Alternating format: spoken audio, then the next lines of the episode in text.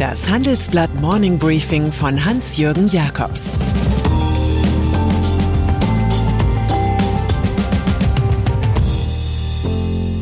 Guten Morgen allerseits. Heute ist Dienstag, der 5. Oktober, und das sind heute unsere Themen. Zwangsstopp für die Weltmacht Facebook. Ein Inflationstreiber namens OPEC. Und die Discountkönige entsorgen jetzt auch. Nach einer kurzen Unterbrechung geht es gleich weiter. Bleiben Sie dran. Wie geht es weiter mit der Europäischen Union? Präsidentschaftswahlen in den USA, EU-Parlamentswahlen, geopolitische Krisen und wirtschaftliche Schwierigkeiten. Wir suchen Lösungen für diese Herausforderungen. Am 19. und 20. März auf der digitalen Europakonferenz von Handelsblatt, Die Zeit, Tagesspiegel und Wirtschaftswoche. Über die Zukunft Europas sprechen wir mit Bundeskanzler Olaf Scholz, Wirtschaftsminister Robert Habeck und vielen mehr. Kostenlose Anmeldung unter europe20xx.de. GAU bei Facebook. Wir alle haben uns in einer doppelten Abhängigkeit eingenistet. Die erste Abhängigkeit gilt generell dem Internet, ohne dass bei einigen nicht mal mehr die Milchbefüllung im Kühlschrank funktioniert, vom autonomen Fahren ganz zu schweigen. Die zweite Abhängigkeit gilt im Speziellen jenen Giganten, denen wir die Monopolisierung des Internets erlaubt haben. Und so schaute alle Welt konsterniert zu, dass gut sechs Stunden weder Facebook noch die Tochterdienste WhatsApp und Instagram funktionierten. Die Welt steht still, weil Mark Zuckerberg offline ist. Zwischendurch wurde die Domain Facebook.com sogar zum Verkauf angeboten, offenbar die Folge eines internen Fehlers. Laut US-Medien konnten Mitarbeiter nicht mal mehr ihre E-Mails öffnen, da Facebook vom Netz abgeschnitten war. Der GAU im Silicon Valley. Zuckerbergs Lockdown ereignete sich nur Stunden nachdem die Whistleblowerin Frances Horgan im TV auspackte. Danach habe die Plattform genau gewusst, dass sie Hassreden, Gewalt und Fake News verbreitet. Horgan hat bereits die Regulierer und das Wall Street Journal kiloweise mit internem Material versorgt Heute sagt sie im Senat aus. Der alte Spruch, wonach man den Verrat liebt, nicht aber den Verräter, ist der Frau mit dem Ehrlichkeitslook offenbar herzlich egal.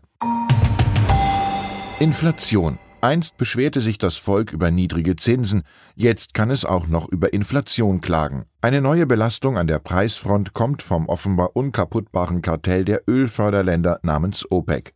Der Club zur Maximierung des Petrodollars beschloss nun, im November und Dezember die Fördermenge lediglich um zusätzlich 400.000 Barrel pro Tag auszudehnen.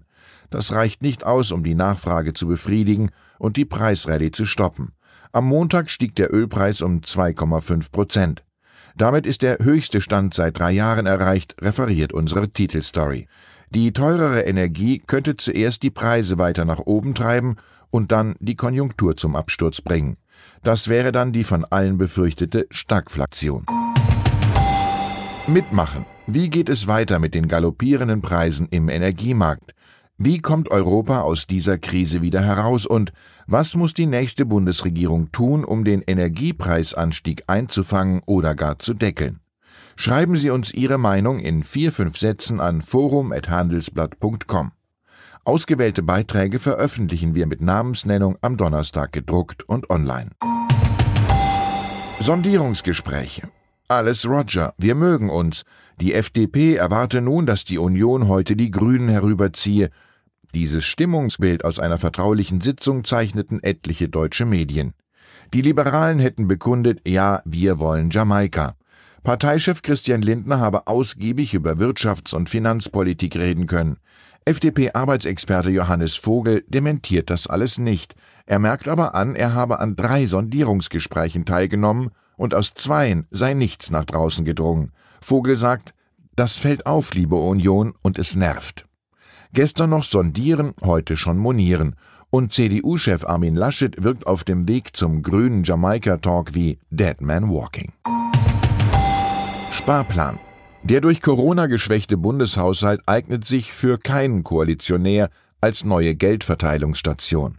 Im Gegenteil, hier werden 2022 nochmal 100 Milliarden Euro Schulden gemacht. Erst ab 2023 sinkt die Summe in der Planung von noch Finanzminister Olaf Scholz. Die Schuldenbremse lässt grüßen. Und so müssen die Ministerien laut Scholz Plan nun sparen. Das Verteidigungsressort soll bis 2025 weniger ausgeben, wie wir analysieren. Der Etat des Verkehrsministeriums des politischen Geisterfahrers Andreas Scheuer schrumpft ebenfalls. Nur die Rentenkasse bekommt 10 Milliarden Euro Steuerzuschuss extra. Schließlich entscheidet die ältere Generation an der Wahlurne. VW. Große Ereignisse werfen ihre Schatten voraus.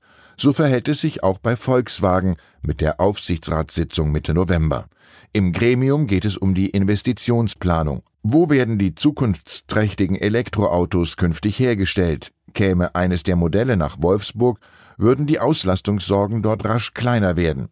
Corona und Chipmangel haben dem größten deutschen Industrieunternehmen an dieser Stelle stark zugesetzt. Betriebsratschefin Daniela Cavallo sieht eine besorgniserregende Situation.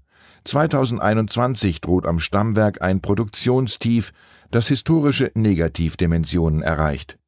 Volkswagen-Chef Herbert Dies kennt die Problematik und hielt neulich vor 120 Managern eine Ruckrede.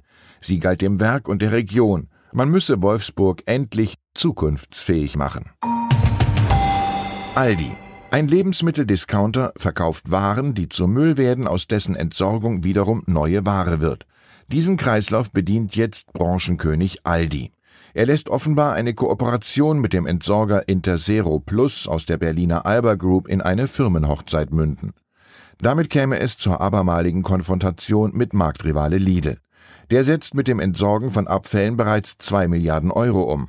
Konzernherr Dieter Schwarz hat mit der Tochter PreZero eine eigene Fachfirma aufgebaut, die inzwischen zu den europäischen Branchenführern zählt. Ein Aldi Nord Manager schwärmt, der Zugriff auf Sekundärrohstoffe eröffne neue Geschäftsfelder und bringe Unabhängigkeit. Und dann ist da noch ein vierjähriger Hengst, der heißt so ähnlich wie ein Renaissance-Dichter und wie ein Drama von Goethe, also wie Torquato Tasso. Doch der Sieger des Prix Qatar Arc de Triomphe, der inoffiziellen Weltmeisterschaft der Vollblüter, leistete sich ein R mehr, jedenfalls gewann der krasse Außenseiter Torquato Tasso den Wettbewerb.